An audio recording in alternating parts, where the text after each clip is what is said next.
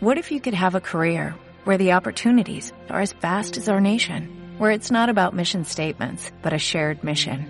At U.S. Customs and Border Protection, we go beyond to protect more than borders, from ship to shore, air to ground, cities to local communities. CBP agents and officers are keeping people safe.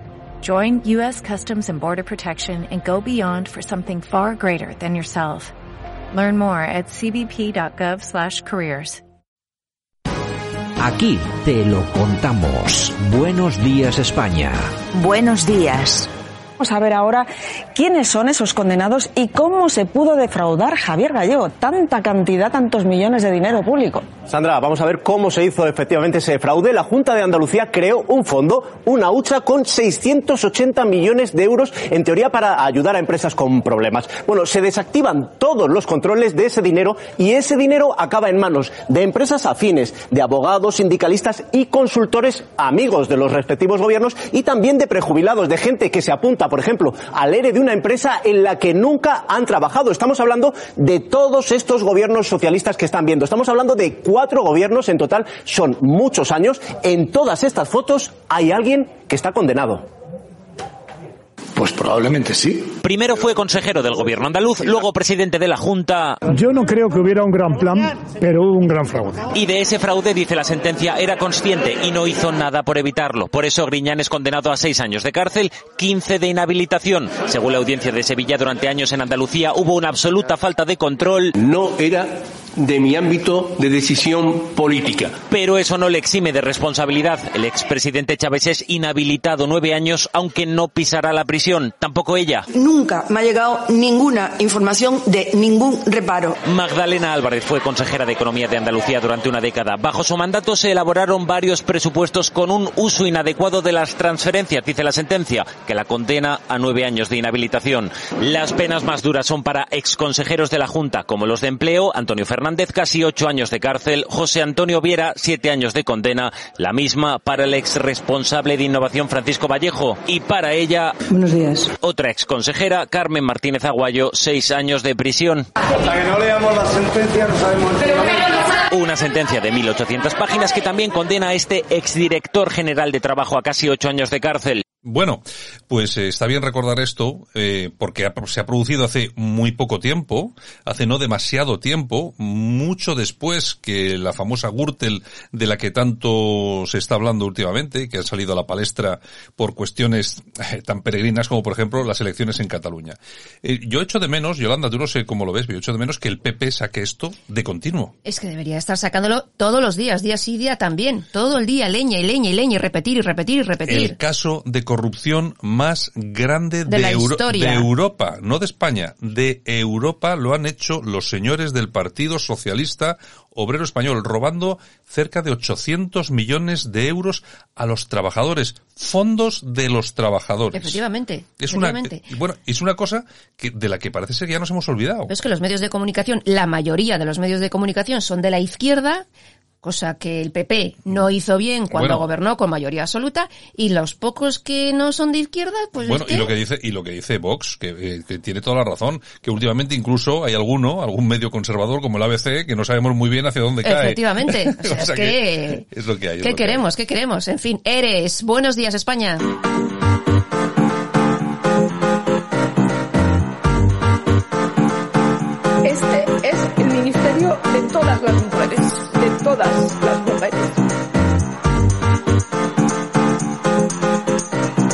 Radio Cadena Española no nos cansamos. No nos cansamos de madrugar. No nos cansamos de contar la actualidad. No nos cansamos de decir las cosas claras. En fin, que no nos cansamos de tocar los temas más importantes.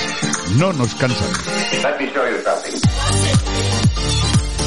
Pues aquí estamos de nuevo, hoy es día 9 de febrero del año 2021 con nosotros, como siempre, en esta sección en la que no nos cansamos de nada, ni de madrugar, ni de pelear, ni de nada. Bueno, aquí está la jefa que decía, que decía que Yolanda Cemorín. Exactamente, y seguimos en pandemia, y no nos cansamos de la pandemia. Bueno, es que no, ya aburre, la cosa aburre. Ay, Lo por que- Dios. Lo que pasa, aburre, lo que pasa es que uno llega a la conclusión de que lo peor está por venir. Efectivamente, es que es así, es Fíjate, así. fíjate que lo hemos pasado mal, que yo creo que ya estaremos cerca de los 100.000 fallecidos, Mm. pero yo creo que viendo lo que estoy viendo, todavía está lo peor por llegar, porque hay una cosa de la que estoy convencido.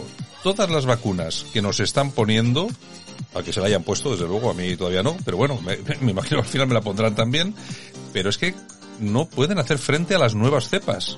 Cada día sale una nueva. Y es que ahora tenemos una nueva cepa de Brasil. Exacto. O sea- tenemos de Brasil, tenemos de Sudáfrica, tenemos... mm, Bueno, la inglesa ya... La inglesa, que ya está, ya vamos. La inglesa, ¿os acordáis? Que decía Simón, no, no, eh, esto va a ser, la, la cepa inglesa en España va a ser anecdótica. Bueno, pues ya dicen que en un mes va a ser la principal en España. Pues no te lo pierdas porque, porque Simón ha hablado y ha dicho que puede haber una cuarta ola, pero cuidado, será de menor envergadura, O ¿eh? sea, o sea que ya nos podemos ir preparando porque vamos a morir la mitad de los españoles. A lo mejor algunos lo que O sea, quieren. es que lo que digo yo a este tío no le cree nadie porque es un ineficaz total. Y le siguen pagando 7.000. Aparte de pagarle 7.000 euros al tío, pero ¿por qué sigue ahí si no tiene ni, ni pajolera Pues idea? por eso, Santiago, pues, pues ¿quién tiene idea en este gobierno? La panadera, la cajera, el Simón, el otro... es Pobre, que- es pobre, que- pobre Simón, pobre el Simón. prove Simón, el prove Simón. Bueno, Bueno, ¿qué tenemos por ahí? y tenemos a otro por prove, el ministro Garzón, que ha dicho que lo de las mascarillas estas FFP2, que no son mejores que las otras. No, O pero sea, por eso, por eso las usan ellos siempre. Claro, claro. Hay una cosa que está muy clara. Yo llamo la atención sobre un asunto que es muy importante. Cualquier eh, fotografía o toma de televisión de la bancada socialista que gobierna eh, en el Congreso. Todos usan la FP2. Incluso Garzón. Eh, incluso Garzón. Eh, ¿Qué saben ellos que no sabemos nosotros? Mm, Mm. Yo, por si acaso, me voy a comprar una FPP2 de Un, esas. dos, tres, responda otra vez. En fin, bueno, y tenemos a Bardem, Serrat y Almodóvar, entre otros, que han firmado un manifiesto en defensa del rapero Pablo Hasél. Bueno, el Como Pab- no era de esperar, pues bueno. Bueno, Pablo Hasél, que todo el mundo sabe que está condenado, etcétera, etcétera, no por no porque no se le permita su libertad de expresión, sino porque en sus letras llamaba pues eso a la violencia, etcétera, etcétera, etcétera. Es decir, que es diferente. que no es- está en, está en el trullo no por ser cantante y por cantar canciones de rap, sino por lo que decía con esas letras, sobre todo había grandes pero grandísimos insultos a las víctimas del terrorismo, etcétera, etcétera, etcétera. Exactamente. Bueno, y en ABC nos cuentan que suspenden a una niña con un 7,5 de nota por responder en un examen en castellano en un colegio de Baleares. No te lo pierdas. Bueno, es que aquí hay que perseguir, aquí hay que perseguir al que no sabe, al que, al que, o sea, al que sí sabe, al que no sabe no, mira, hay Al que no hay- sabe le dejan televisión. Mira, uy, mira, tenemos aquí un audio, creo, creo, que lo tiene Javier por ahí. Hay un audio estupendo de, yo no sé exactamente qué programa es, luego nos lo, no- pero es uno de estos realities de, yo creo que Sí, de los que dan en Telecinco, ¿no? Sí, de Telecinco y tal y cual. Entonces están unos jóvenes ahí metidos en la casa. Jóvenes ilustrados. Eh, jóvenes ilustrados metidos en la casa y entonces empiezan a hablar del tema del muro de Berlín. Vamos a bueno, ver. La, la conversación es esta, que es, es, es, es graciosa, vamos con ella. ¿Habéis estudiado lo que es el muro de Berlín? ¿Sabéis un poco lo que es? Hombre, estudiar. ¿Lo lo sabéis? o- Sí, explicarnos qué es el muro de que Berlín. Estaba, estaba Sí que lo estudiasteis, ¿eh? Ahora tú sí, sí, eso es, es en la ESO. Ah, sí, pues no me acuerdo. Era que estaba un muro, ¿vale? Y separaba Era que todo lo que separaba. era la zona de América y todo eso. y Estaba Y lo separado abajo.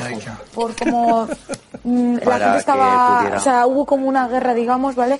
Y se construyó un muro. Y estaba separado por una zona, ¿vale? Donde estaba la gente un poco más pobre y por otra zona donde había gente más rica.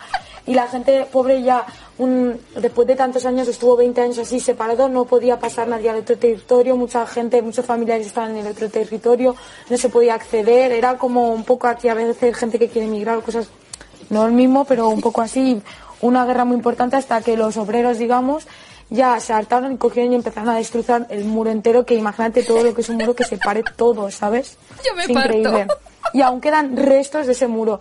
Y hay gente que sufrió mucho por todo eso.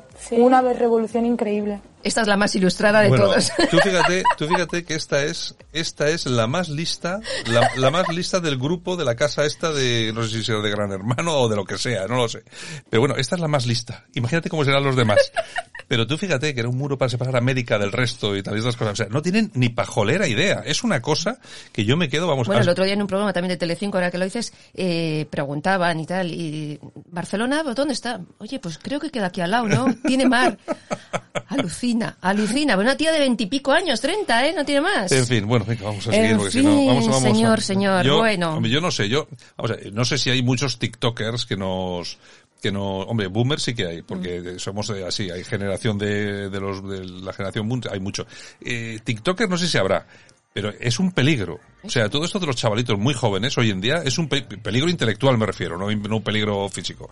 Y es que, joder, dicen cosas como esta del muro de Berlín. Es Pero- una cosa, es una ignorancia tan grande. No, no, pero es que los tienes en televisión, en programas de televisión de máxima audiencia. O sea, ¿para qué van a estudiar? Bueno, Si es que- venga, venga. En fin, nos vamos a qué diario. Pedro Sánchez prepara sus vacaciones. Gasta 70.000 euros en tener limpio su palacete en Lanzarote. La mareta comienza su puesta a punto para que... Yo he, visto bueno, las, yo he visto la foto, oye, vaya garito, vaya garito, solamente 70.000 para limpiarlo. Oye, podemos ir a hacer allí Hombre, alguna claro, cola porque del hambre, ¿no? Es, es enorme, ¿eh? Habrá mucha comida.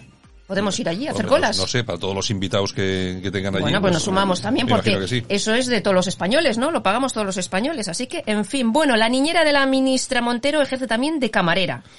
El otro día allí en el ministerio pues la decía, oye, si no hay revivos me traéis un zumo. O sea...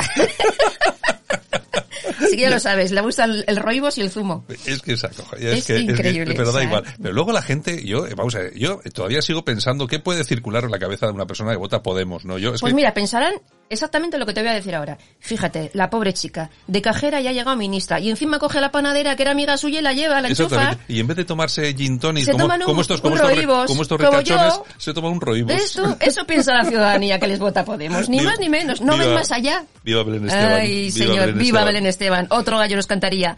En fin, el español. Bueno, Geno- que el otro día, el otro día a Belén Esteban le sacaban, ya le estaba, le empezaban a sacar el rollo que era de derechas. Sí, Di- Dice sí, que sí. creo que a ella le importa bien poco, ¿no? Sí, Pero sí. es que aquí, no, yo, yo siempre lo digo, el colaborador de, del programa este del Javier, el Sálvame, Ujú. hay uno que es de Vox, oye, que no puede abrir la boca la última Hay vez. más de uno. Hay más de uno, ¿no? Pero la última vez casi le echan del programa. Bueno, la bronca que tuvo ella misma con Jorge Javier, Sí, por lo sí, mismo. sí, o sea... Bueno, lo que es que Belén es Belén. A ver, Belén echar, es Belén. echar- echar a Belén es otra cosa. Ay, señor. Venga, ¿qué bueno? Génova vetará los acuerdos de gobierno con Vox en ayuntamientos y comunidades autónomas. Bueno, Mm, mal hecho. Mal hecho, mal hecho. Venga, ¿qué más? Voz Populi. El Banco Santander exige tener una cuenta domiciliada con nómina o pensión porque si no ya empiezan las comisiones de 20 euros al mes. Empiezan no, que ya le están cobrando. O Bueno, sea que... pero vamos a ver. Fíjense, ¿No tienen fíjense, ingresos? fíjense ustedes cómo son estas cosas.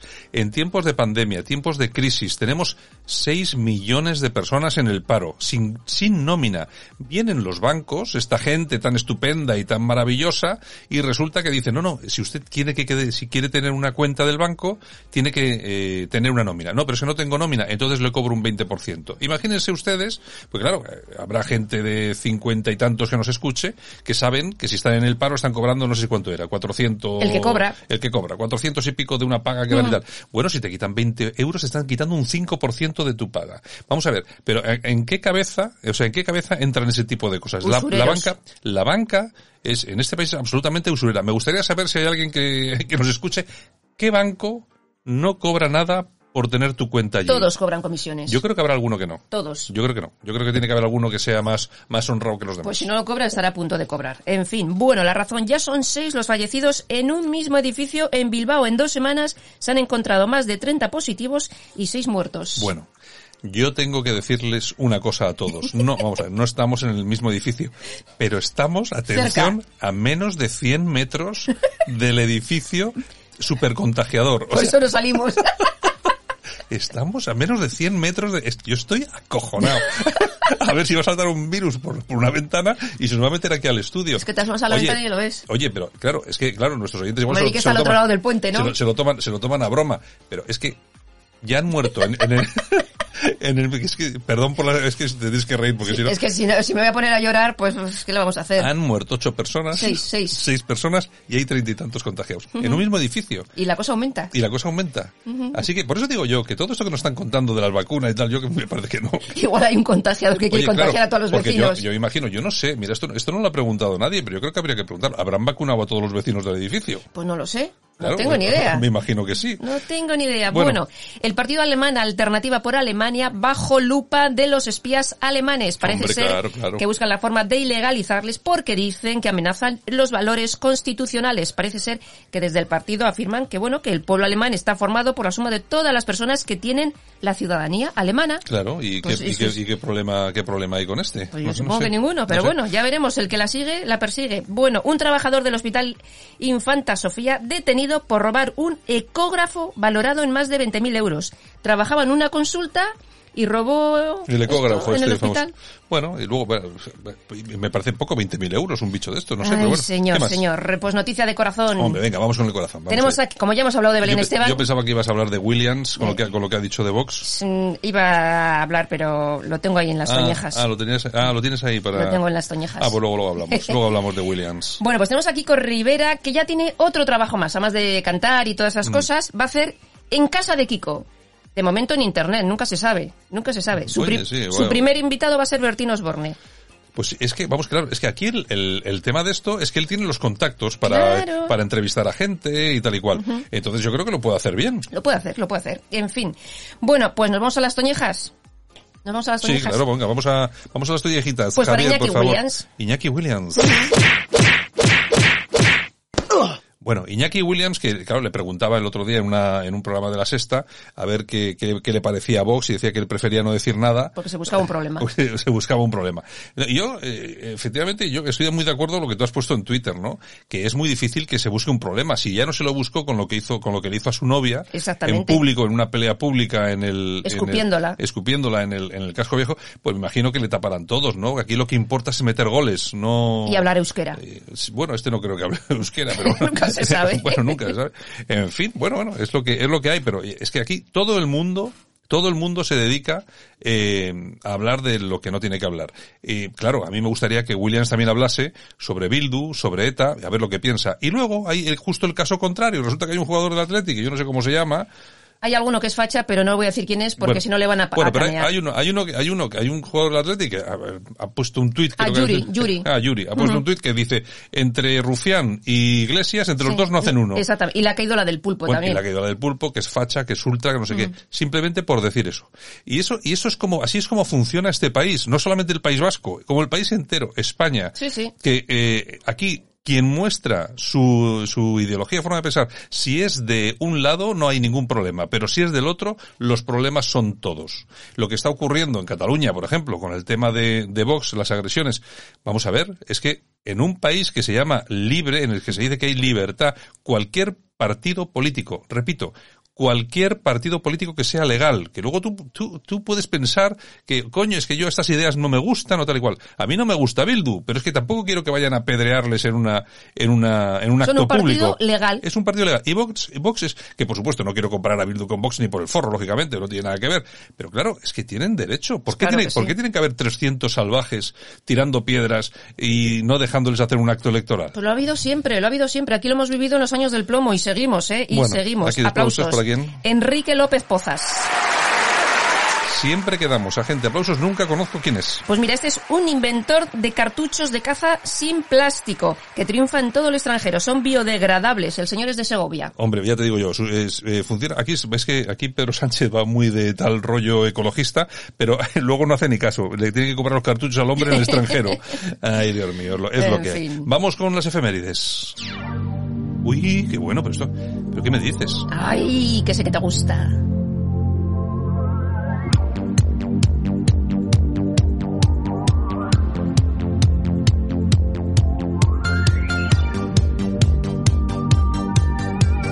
Bueno, pues para todos nuestros oyentes más jóvenes, esto es Azul y Negro, el tema de Night.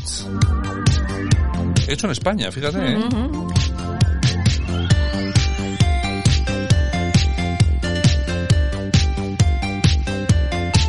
Y es que tal día como hoy, del año 1983, el dúo Azul y Negro llegaba al número uno de las listas españolas con ese tema.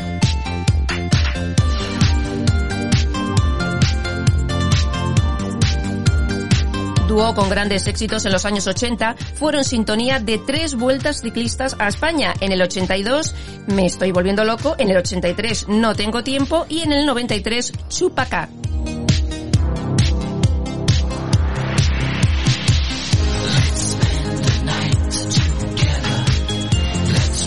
Yo, eh, yo preguntaba, fíjate, el otro día unos chicos jóvenes, eh, le- oye, bueno, ¿a vosotros la música de los 80 os gusta? Le decía yo, ¿no? Y me decían, vamos a ver, está bien, pero es antigua. Eh, claro. Claro, eh, estamos no- en el 2021. Claro, es que nosotros tenemos hecho nuestro oído a la música. Claro. Nosotros- a mí este, por ejemplo, a mí este tema ahora me está sonando como si fuera la última novedad. Yo ahora recibo esto y digo, joder, esto es acojonante. Claro, pero a la gente joven ya le suena a música antigua. Hombre, no te voy a decir yo como eh, música mucho más anterior, de los 60 o de los 50, pero sí es cierto que el, todo, aparte de los gustos, las, la tecnología en el tema musical ha cambiado mucho. Lo que Hombre, e- ellos fueron los precursores de la música electrónica en Eh, España con sinteti- sintetizadores y los, tal. los primeros los sintetizadores. sí. Lo que pasa que yo eh, veo, por ejemplo, el final de la Super Bowl y estoy viendo eh, a Weekend y el sonido me parece es para mí es muy parecido a esto es decir eh, es la base tecnológica es muy Sí. parecida lógicamente son sonidos diferentes mucho más moderno uno que otro pero bueno me suena muy bien me suena muy bien bueno, qué más pues tenemos negro. Bueno, pues seguimos con nuestras efemérides de hoy. Tal día como hoy del año 1923 se crea la Universidad de Salamanca. Y tal día como hoy, pero del año 1961, el club de Cavern en Liverpool de los Beatles realizan su primera aparición pública.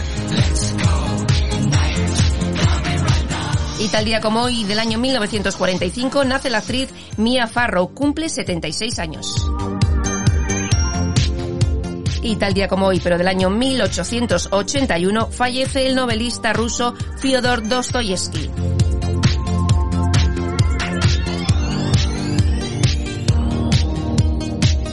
Bueno Yolanda pues mañana regresamos Vale, pues un besito y a pasar buen día. nosotros aquí continuamos con más información en Buenos Días España